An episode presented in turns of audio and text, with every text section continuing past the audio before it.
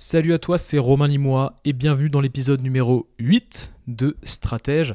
C'est assez marrant parce que juste avant d'enregistrer cet épisode, là j'étais en train de déjeuner et je, regardais une, interview d'Oussama Hamar. Et donc euh, l'intervieweur lui demandait mais euh, euh, est-ce que tu serais prêt à faire un podcast? Alors il disait que le podcast d'interview, bah, ça l'intéressait pas. Et le podcast voilà, hebdomadaire, une émission un peu comme Stratège, une émission régulière où euh, bah, il parlerait tout seul dans un micro, bah, en fait, euh, il trouverait ça compliqué parce que il faut avoir pas mal de créativité et donc tu peux te retrouver avec le syndrome de la page blanche. Tu es tout seul à parler, donc euh, il faut forcément que tu aies des trucs à dire.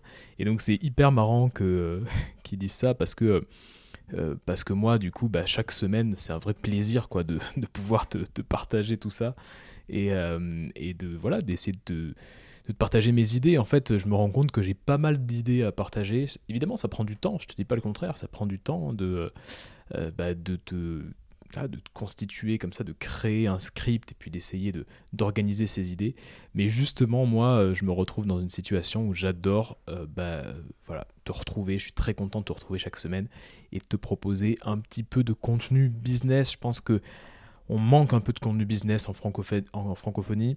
Et euh, bah, ce genre de contenu, on va dire, basé euh, autour euh, de la marque personnelle, autour de la valeur perçue, un contenu un peu axé discipline intemporelle, ce genre de choses-là, eh ben, ça manque. Et donc je suis vraiment content de te retrouver. Donc voilà, bref, ça me faisait rire, donc je voulais te le partager. on m'a demandé à plusieurs reprises comment faire pour m'aider à faire connaître le podcast. Il y a plein de gens qui me contactent et qui me disent j'ai adoré l'épisode numéro X et, euh, et, du coup bah, si tu veux un coup de main, euh, bah voilà, je peux t'aider, euh, comment je peux t'aider? Et donc il y a deux moyens. si tu te poses la question, tu es en train de m'écouter, tu te poses la question comment m'aider? Il y a deux façons de m'aider. La première façon c'est de mettre 5 étoiles sur Apple Podcast. Tu sais, Apple Podcast voilà, te permet de noter. Et effectivement, plus il y a d'étoiles, plus c'est bien référencé et plus en fait le podcast est visible. Donc mettre 5 étoiles sur Apple Podcast, c'est un des moyens.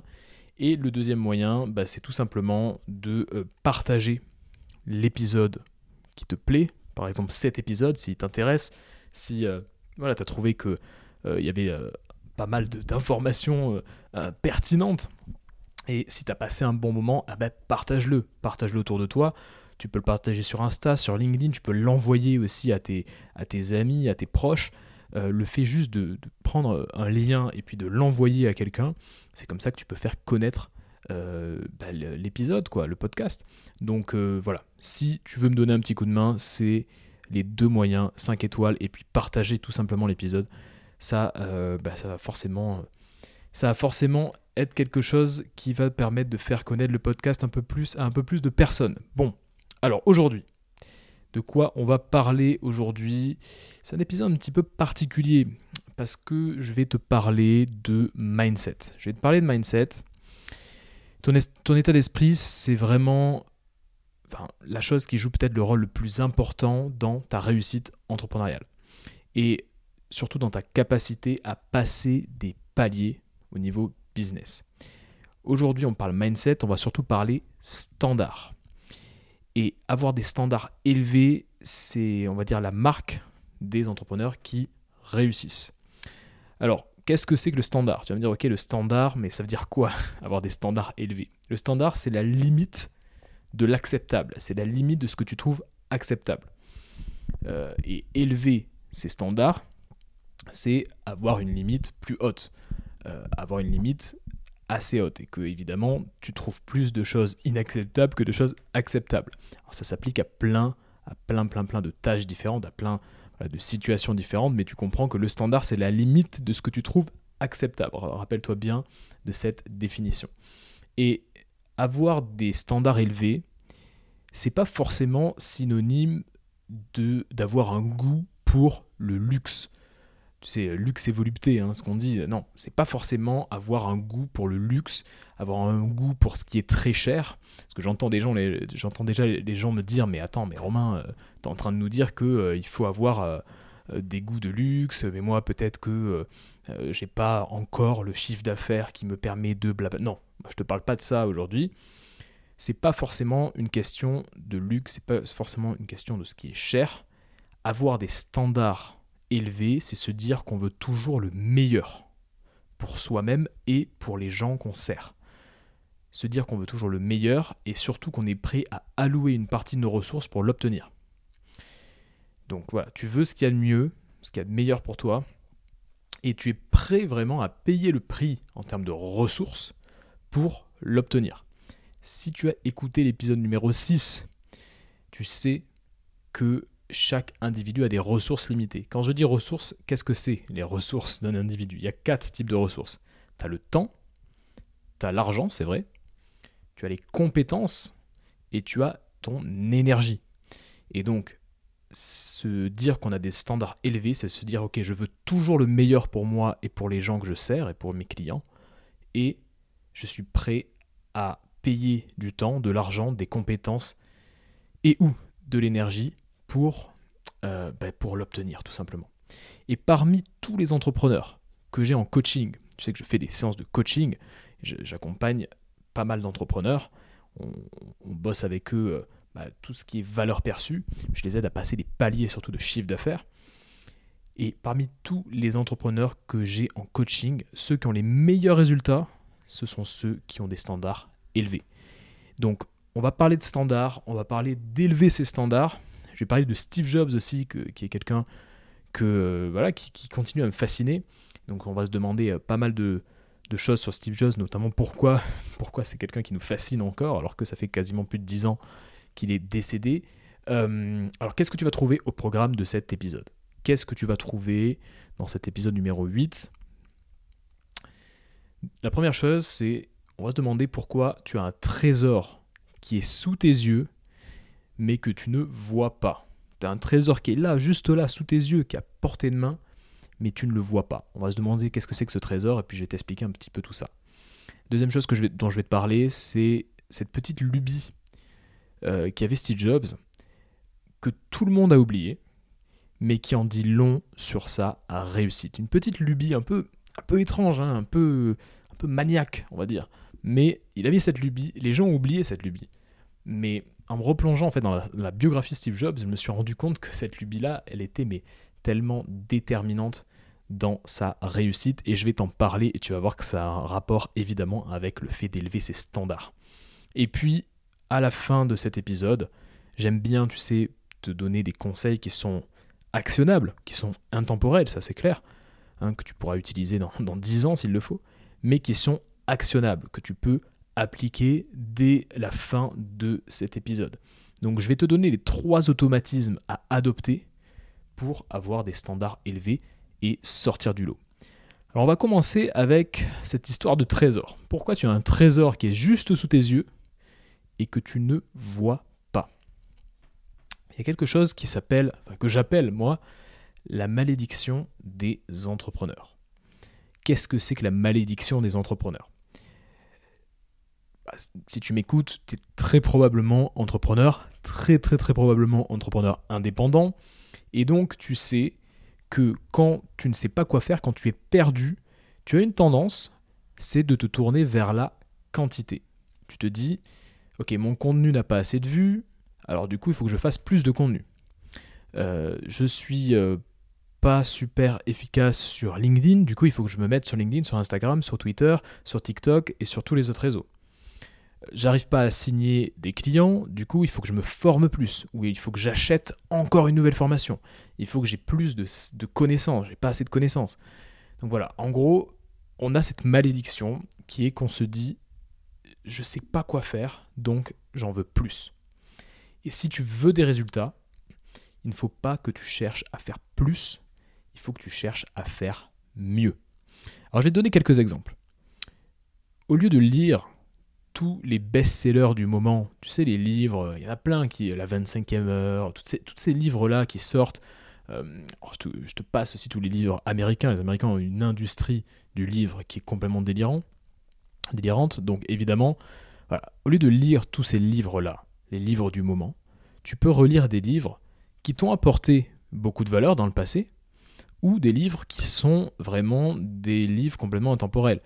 Euh, typiquement, bah voilà, moi, tu vois, j'avais lu il y a quelques années, pratiquement dix ans, j'avais acheté Réfléchissez et devenez riche de Napoleon Hill. Et c'est un livre en fait qui, dont le titre est un peu pompeux, je t'avoue, mais qui est un très très bon livre. Et euh, surtout, c'est un contenu euh, vraiment de très grande qualité qui est sorti, accroche-toi bien, en 1936. Donc c'est un vieux livre. C'est un contenu intemporel qui se vend encore, qui est un best-seller depuis quasiment un siècle. Je l'avais lu une fois, il m'avait apporté un certain nombre de choses, mais je me suis dit je vais le relire. Et comme par hasard, à la relecture, eh ben forcément, je me suis rendu compte qu'il y avait énormément de choses intéressantes dans ce livre. Donc, au lieu de lire, tous les, de lire tous les livres du moment et des choses un peu sexy, ou de lire des articles un peu sexy, tu peux relire des livres qui t'ont apporté de la valeur, ou relire des très très grands livres business ou dev perso. Le fait de relire des livres, c'est quelque chose qui est extrêmement sous-estimé, et donc pas être forcément dans le plus, mais être dans le mieux, le fait de relire. Deuxième exemple, au lieu de chercher à enchaîner les formations, il y a plein de formations qui sortent. Hein. Tu regardes un peu, ouvre un peu les yeux, franchement, tu le vois autour de toi. Il y a énormément de formations sur tout et n'importe quoi. Notamment, euh, bah voilà, tu, cherches à, je sais pas, à te développer sur Insta, par exemple. Tu vas avoir quelqu'un qui va sortir une formation sur Insta. Tu cherches à vendre ou à remplir ta liste email. Tu vas avoir quelqu'un qui va dire remplis ta liste email en cette étape. Il y a des formations sur tout. Au lieu d'enchaîner les formations, sur le dernier hack, la dernière astuce à la mode, peut-être que tu devrais te former sur des compétences qui sont intemporelles. Tu sais que c'est mon credo. Si tu écoutes ce podcast, tu sais que c'est mon, ma croyance première. Si tu n'écoutes pas le podcast et que tu me découvres sur ce podcast, déjà bienvenue, ça me fait plaisir de pouvoir te partager tout ça. Et ce que je veux te dire, c'est que voilà, je mets une importance capitale dans les compétences qui sont intemporelles. Il y a quelques compétences qui sont intemporelles et qui en fait que tu peux apprendre, que tu peux sur laquelle tu peux monter, euh, bah, tu peux monter en compétence justement euh, et qui vont toujours t'apporter quelque chose. Et là, tu vois, j'étais en train de, regarder une vidéo sur YouTube, enfin, quelques jours, avec Jordan Belfort. Jordan Belfort, c'est euh, le loup de Wall Street, tu sais, le, film de Scorsese avec DiCaprio, le loup de Wall Street. Euh, qui retrace l'histoire en fait d'un mec qui s'appelle Jordan Belfort et qui a euh, été une sorte de, criminel financier, on va dire, dans les années 90, et, euh, qui était un roi de la vente et qui en fait a détourné un peu d'argent, bref. Je t'invite à regarder le Loup Wall Street si tu ne l'as pas déjà regardé, très très bon film avec DiCaprio de Martin Scorsese. Et il se trouve que ce Jordan Belfort, il existe vraiment. Il s'appelle vraiment Jordan Belfort et il a effectivement fait 10 euh, ans de prison. Et cette personne-là, en fait, je me suis un peu renseigné sur le vrai Jordan Belfort. Ce mec-là, en fait, c'est vraiment un vendeur. Un vendeur né. Il sait vendre. Il, a, il maîtrise, si tu veux, l'art de la persuasion. Et du coup, qu'est-ce qu'il fait maintenant? Eh ben, il a réussi à rebondir. Le mec a fait 10 ans de prison et il a réussi à rebondir. Pourquoi? Parce qu'il maîtrise une compétence intemporelle qui est l'art de la persuasion. Et si tu tapes Jordan Belfort sur euh, Google, bah, tu vas trouver euh, bah, plein plein de contenus. Il fait un podcast. C'est quelqu'un qui a complètement redoré son blason alors qu'il a euh, détourné énormément d'argent. C'est vraiment un vrai criminel financier. quoi. Et pourquoi il a réussi à se remettre sur les rails? Parce qu'il maîtrisait cette compétence intemporelle. Donc au lieu d'enchaîner les formations sur les derniers petits hacks à la mode, au lieu de se former sur des, petites astuces un peu sexy, tu, pourrais passer du temps sur des compétences intemporelles qui vont toujours t'apporter quelque chose, comme par exemple la persuasion, la créativité, ce genre de compétences-là.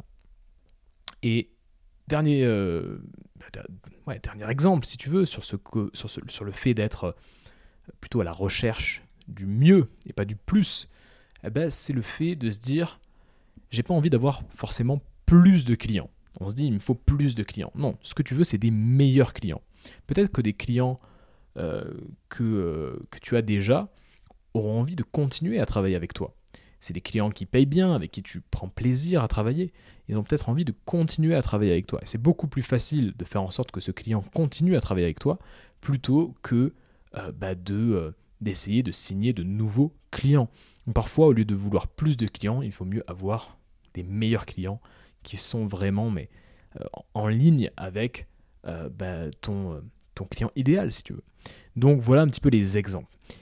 Et là, j'ai envie de te parler cette fois-ci d'un livre qui est un conte philosophique que tu as peut-être lu d'ailleurs, qui s'appelle L'alchimiste. Est-ce que tu as déjà eu l'alchimie Je ne sais pas si tu connais ce, ce conte philosophique de Paolo Coelho. Donc Paolo Coelho, qui a écrit ce, livre, je sais pas, dans les années 70 ou 80 peut-être. Et l'alchimiste, en fait, c'est l'histoire d'un berger qui, euh, bah, qui part de son village natal et qui fait un voyage initiatique qui dure plusieurs années à la recherche en fait d'un trésor. Il recherche un trésor. Et donc il va faire ce, il va partir de son village natal et puis il va, il va parcourir le monde à la recherche de ce trésor. Et alors attention au spoiler, je vais spoiler un petit peu la fin, mais à la fin, il va se rendre compte que euh, le trésor en fait, il était enterré dans son village natal. Et grosso modo, il a dû revenir au point de départ pour trouver le trésor. Et la conclusion de tout ça, c'est de dire que souvent, enfin en fait, le trésor, il était là, il était sous ses pieds, mais il n'était pas assez sage, il ne voulait pas le voir. Il était déjà là, le trésor. Il, est parti pour faire ce voyage initiatique, pour se rendre compte qu'en fait, le trésor était là. Et en fait, si tu veux, je suis persuadé euh, que donc là je, vais, là, je vais te partager. Pourquoi je t'explique cette histoire de, de l'alchimiste de Paulo Coelho Parce que, euh, en fait, ça illustre bien le fait que n'y a pas besoin de plus, il y a besoin de mieux. Et le mieux, il est souvent sous tes yeux. Et je voudrais te partager aussi une croyance que j'ai, que j'ai pas encore partagée et qui est vraiment quelque chose qui est ancré en moi. Je suis persuadé en fait qu'on a tout ce qu'il faut pour réussir on a tout ce qu'il faut dans notre esprit pour réussir. C'est-à-dire que toutes les idées sont déjà en nous, elles sont déjà stockées quelque part dans notre esprit, mais en fait on a du mal à les faire sortir, à les organiser consciemment. Et pour te donner un exemple, parce que là tu vas te dire, mais qu'est-ce que tu es en train de me raconter Romain? C'est quoi cette histoire? On a déjà tout ce qu'il faut, machin. Imagine que ton esprit est divisé en deux parties. Tu as ton esprit conscient et ton subconscient. Et là je vais te donner une image dont tu vas te rappeler ton subconscient, c'est comme un data center. Tu sais, ces grands data centers euh, refroidis à coups de ventilateur, tu sais, les gros, les gros data centers de, Google, où tu as des, des, hectares et des hectares euh, de machines comme ça euh, qui stockent des data. Donc imagine, voilà, ton subconscient, c'est ça, c'est un data center. Ton esprit, il capte un niveau d'information complètement délirant. Que tu vas dans la rue, ton esprit va capter la couleur rouge du t-shirt du mec qui vient de te dépasser, machin. C'est très très puissant. Et donc toutes ces informations, d'une certaine manière, elles sont stockées quelque part. Et ton esprit, donc ça c'est ton subconscient. C'est stocké dans ton subconscient. Et ton esprit conscient, en fait, c'est un peu comme le poste de contrôle.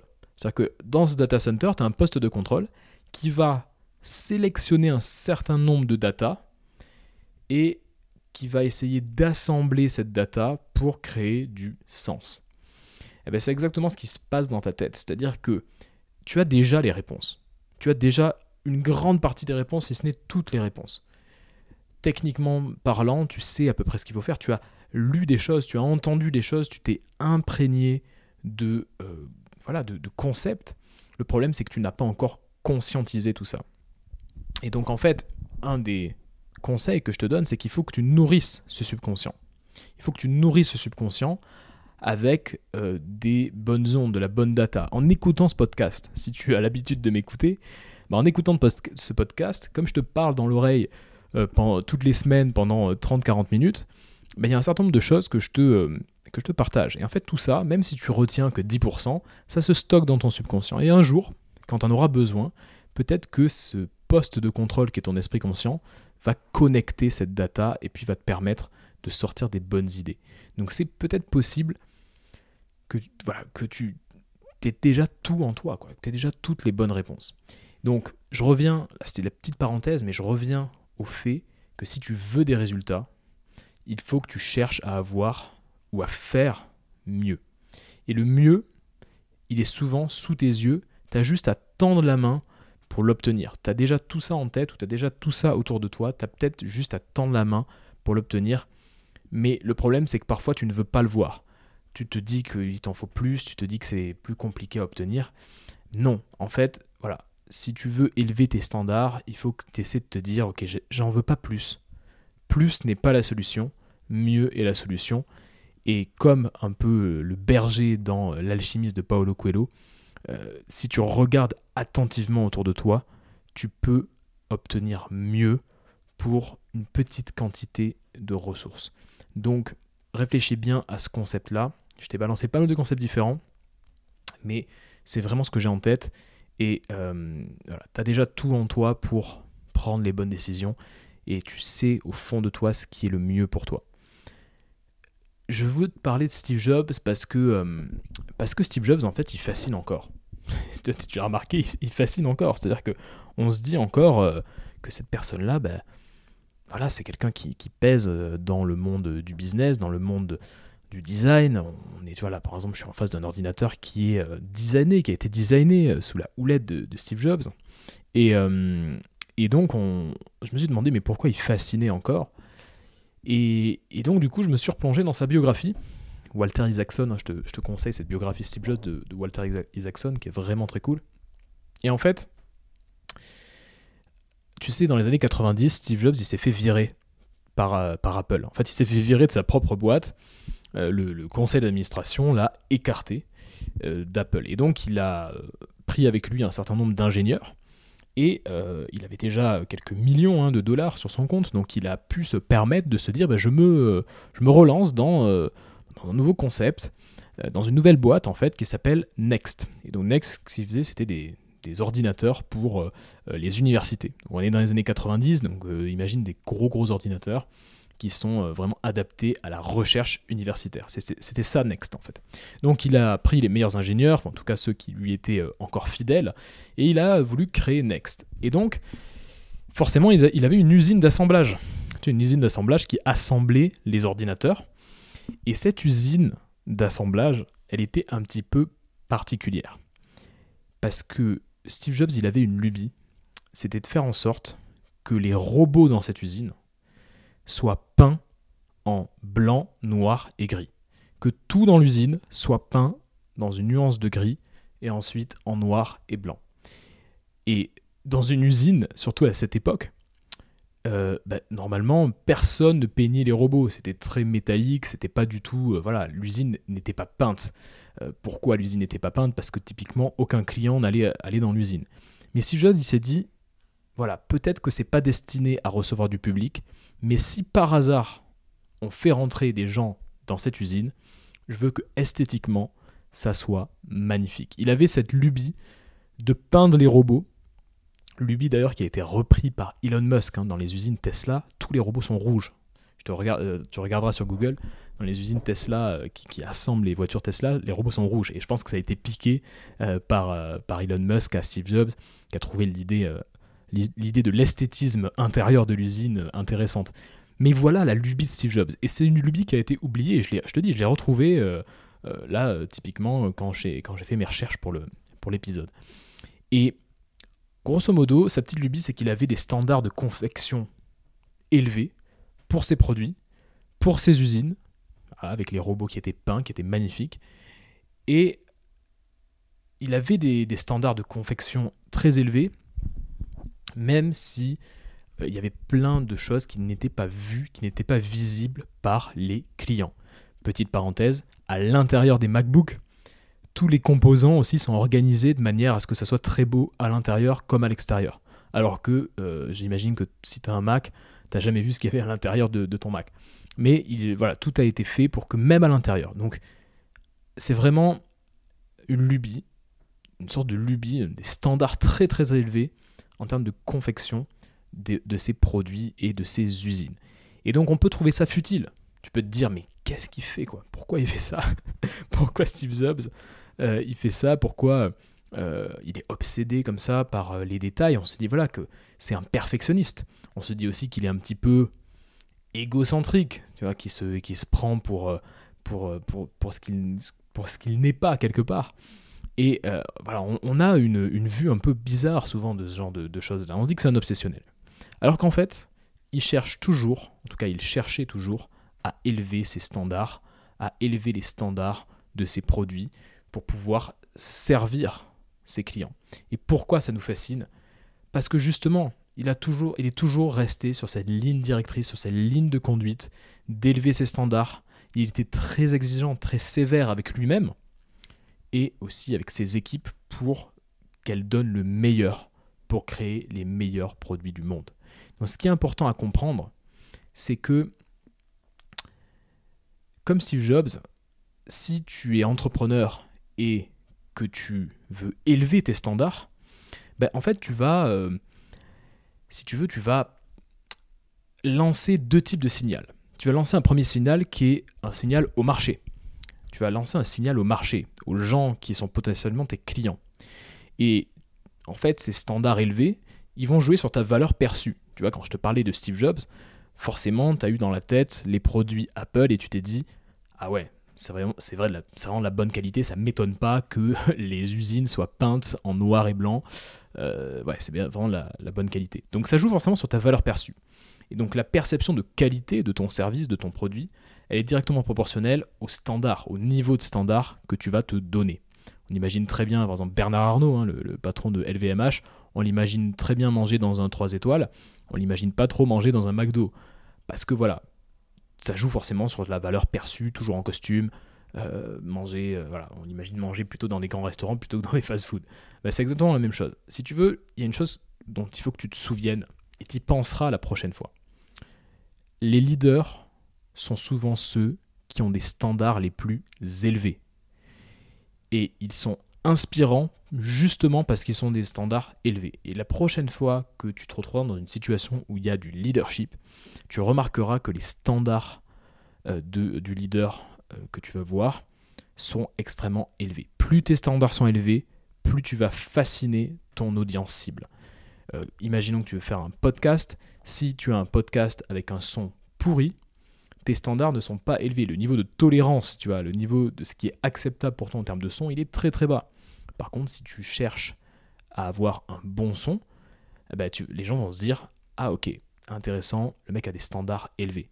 Donc voilà, parfois il faut chercher la qualité, il faut chercher ce qu'il y a de meilleur, et c'est ce qui va faire que ton audience, que le marché va te respecter et va peut-être même être un petit peu fasciné. On est fasciné par ceux qui ont des standards élevés, c'est comme ça, c'est la nature humaine. Premier signal, signal au marché. Deuxième signal, c'est un signal à ton propre subconscient. Si tu élèves tes standards, tu envoies un signal à ton subconscient. Tu lui dis que, grosso modo, tu es important, tu as de la valeur. C'est ça que tu dis à ton subconscient. Et tu envoies ce message-là qui est forcément lié à l'estime de soi. Euh, voilà, tu envoies le message de bah, si euh, je cherche toujours le meilleur, c'est que j'ai quand même une estime personnelle qui est élevée. Donc, ma croyance, c'est que tous les êtres humains ont pour objectif, conscient ou inconscient d'ailleurs, d'améliorer leurs conditions. Tous les êtres humains ont pour objectif d'améliorer leurs conditions. Et si tu ne le fais pas, si tu n'as pas envie d'améliorer ta condition, à mon sens, tu me diras d'ailleurs, euh, dis-moi si tu partages ça, mais à mon sens, si tu ne le fais pas, c'est que soit tu es paresseux, soit tu n'as pas une bonne estime de toi. Soit tu es paresseux, soit tu n'as pas une bonne estime de toi, c'est pour ça que tu ne veux pas améliorer ta condition. Mais sinon, tout le monde veut améliorer sa condition. Donc c'est important de se dire que élever ses standards, c'est pas quelque chose qui est réservé aux gens qui ont une cuillère d'argent dans la bouche. Et améliorer ses standards, élever ses standards, c'est ce qui fait partie intrinsèquement de toute de la nature humaine. Et si tu ne le fais pas, c'est qu'il y a une question de nature, il y a une question d'estime de toi, il y a une question de, paresse. En tout cas, il y a quelque chose qui cloche. Alors, voilà, je pense que tout ça pour te dire que si tu veux élever ces standards, c'est pas juste une question de petits gestes quotidiens, par exemple comme je sais pas prendre un Uber au lieu de prendre euh, le métro, par exemple. C'est pas juste ça. C'est aussi envoyer un message positif à ton subconscient et aussi un autre signal, un signal au marché. Et Steve Jobs, il avait ce genre de mindset-là. Il a toujours cherché à élever ses standards et c'est pour ça que ça en fait et ça en faisait quelqu'un d'à part, quelqu'un qui sortait du lot instantanément. Et justement, pour parler de, quand je te parle de sortir du lot, je vais te partager maintenant trois automatismes que tu peux adopter de suite qui vont te permettre bah, d'avoir des standards élevés et justement de sortir du lot. Alors le premier euh, automatisme, c'est de valoriser ton temps. Alors valoriser ton temps, c'est important parce que si tu es indépendant, si tu es entrepreneur indépendant, ou même si tu as une entreprise avec des salariés, tu sais que ton temps est sacré. Ton temps est sacré et pour te rappeler hein, ce, que, ce, qu'est le standard, le standard c'est la limite de ce que tu trouves acceptable, ce qui est acceptable pour toi. à partir de quelle limite il est inacceptable que tu alloues plus de temps à une tâche particulière ou à une personne particulière? Pose-toi cette question. Et voilà, il faut vraiment que tu protèges ton temps. Ton temps est sacré, et le fait de valoriser ton temps, ça va forcément élever tes standards. Un, une astuce qui est donnée par Naval Ravikant, donc Naval Ravikant qui est un Américain, qui est un investisseur. Je t'invite aussi à regarder ce qu'il fait, il est exceptionnel, Naval Ravikant. Naval Ravikant, lui, ce qu'il fait, c'est qu'il donne un taux horaire il se donne un taux horaire. Euh, il se dit, mais combien vaut une heure de mon temps? Combien vaut une heure de mon temps? C'est ça qui se dit euh, Naval Ravikant, et j'ai trouvé ça assez fascinant, parce que forcément, en faisant ça, euh, ça peut être 20 euros, ça peut être 400 euros, ça peut être 5000 euros. Lui, je crois que c'était 5000 dollars, un truc comme ça. Donc voilà, si tu sais que ton, ton heure vaut 5000 dollars, tu vas pouvoir faire des choix. Et tu vas pouvoir te dire, bah, je choisis de l'investir dans ma famille, dans ce qui compte vraiment pour moi, dans ma santé, et puis il y a euh, peut-être euh, des moments où tu vas dire là je suis en train de perdre mon temps. Et donc tu vas bah, faire un choix et tu vas surtout refuser que certaines personnes te prennent ton temps de manière inutile.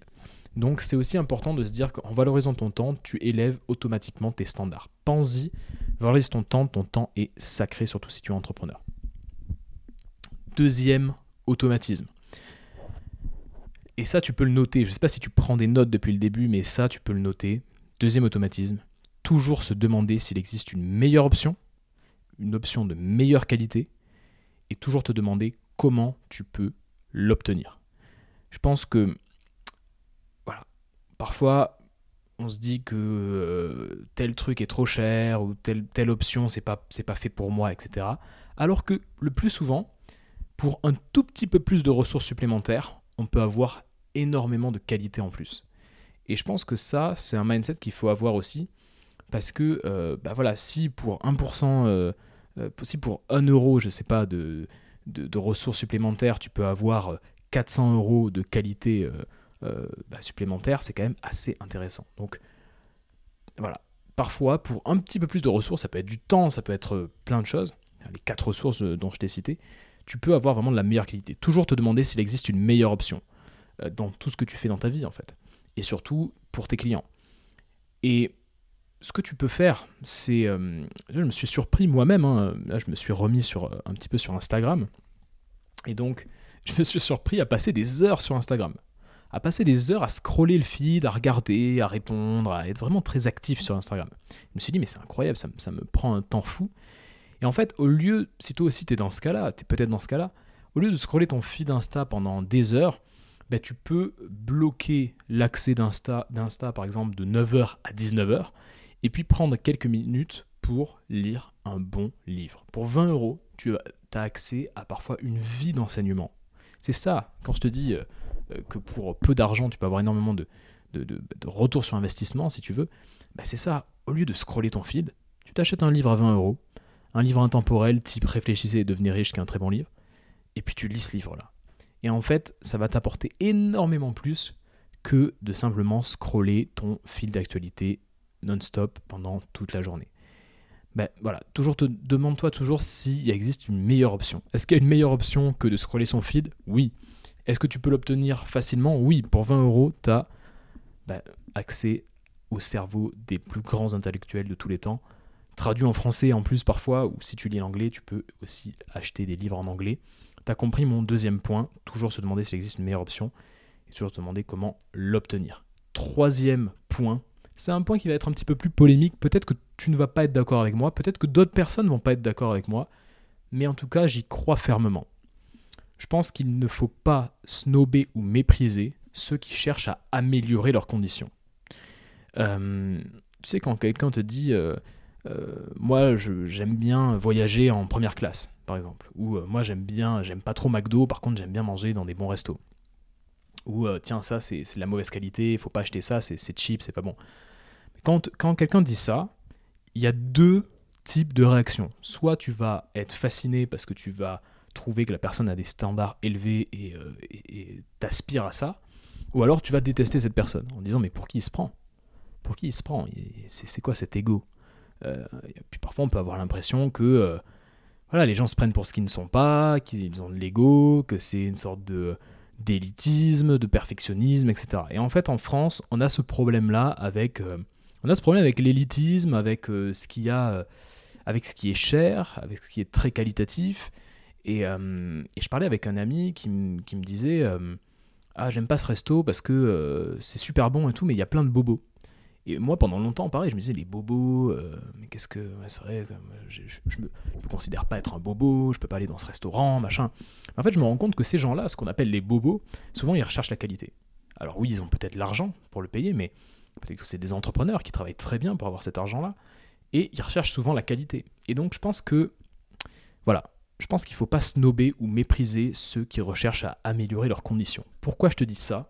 Parce que tu es entrepreneur. Si tu m'écoutes, tu es entrepreneur. Ça veut dire une chose, c'est que si tu es entrepreneur, tu dois aller chercher l'argent. Si tu es salarié, on te donne l'argent, contre ton travail, contre ta force de travail. Mais si tu es entrepreneur, tu dois aller chercher l'argent. Tu, dois, tu ne, peux pas mépriser les gens qui accèdent, euh, qui essaient d'accéder à de meilleures conditions. Pourquoi? Parce que tu es en capacité de créer de l'argent et cette capacité, n'est pas plafonnée. Donc, c'est aussi une question de volonté. Toi aussi, tu peux accéder à ces niveaux-là. Donc, il ne faut pas mépriser ceux qui recherchent ces niveaux de standards et ceux qui recherchent voilà, des, standards élevés. Donc, je ne sais pas si tu vois où je veux en venir. En tout cas, je pense qu'il faut avoir un rapport sain. Et je pense même que euh, voilà, se dire que ces gens-là, finalement, cherchent juste à améliorer leurs conditions, bah, ça peut être euh, un bon moyen pour toi, pour euh, toi aussi décrocher bah, des choses intéressantes, toi aussi améliorer ta condition, toi aussi élever tes standards. Pense à Steve Jobs. Euh, on n'imagine pas euh, un Steve Jobs euh, voilà, faire quelque chose qui, est un petit peu cheap ou essayer de, se contenter de, de, peu. Il voulait toujours ce qu'il y avait de meilleur et c'est quelque chose qui est aussi beaucoup respecté chez lui et chez beaucoup d'entrepreneurs qui réussissent. Voilà mon dernier point. Et voilà un petit peu les trois automatismes que tu peux avoir. Donc je les répète, valoriser ton temps, toujours se demander s'il existe une meilleure option, une option de meilleure qualité et comment l'obtenir, et ne jamais snober ou mépriser ceux qui cherchent à améliorer leurs conditions, ceux qui cherchent à élever leurs standards. Voilà pour aujourd'hui. Euh, si tout ce que je viens de te raconter bah, t'a intéressé, si toi tu es entrepreneur et que toi aussi tu as envie d'élever tes standards, tu as envie de dépasser un certain palier en termes de chiffre d'affaires notamment, et que tu ne sais pas comment t'y prendre, que tu es un petit peu bloqué, tu sais que je propose des coachings je vais te le dire dans chaque épisode, mais je propose des coachings. Et voilà, j'accompagne en, général entre 1 et 2 entrepreneurs par mois sur des sessions de 3 mois. Et on essaie vraiment ensemble de faire exploser certains plafonds. Et je suis vraiment content des résultats qu'on arrive à obtenir avec euh, tous les entrepreneurs que j'accompagne en coaching. Si ça t'intéresse, contacte-moi sur LinkedIn, sur Insta ou va sur mon site, donc euh.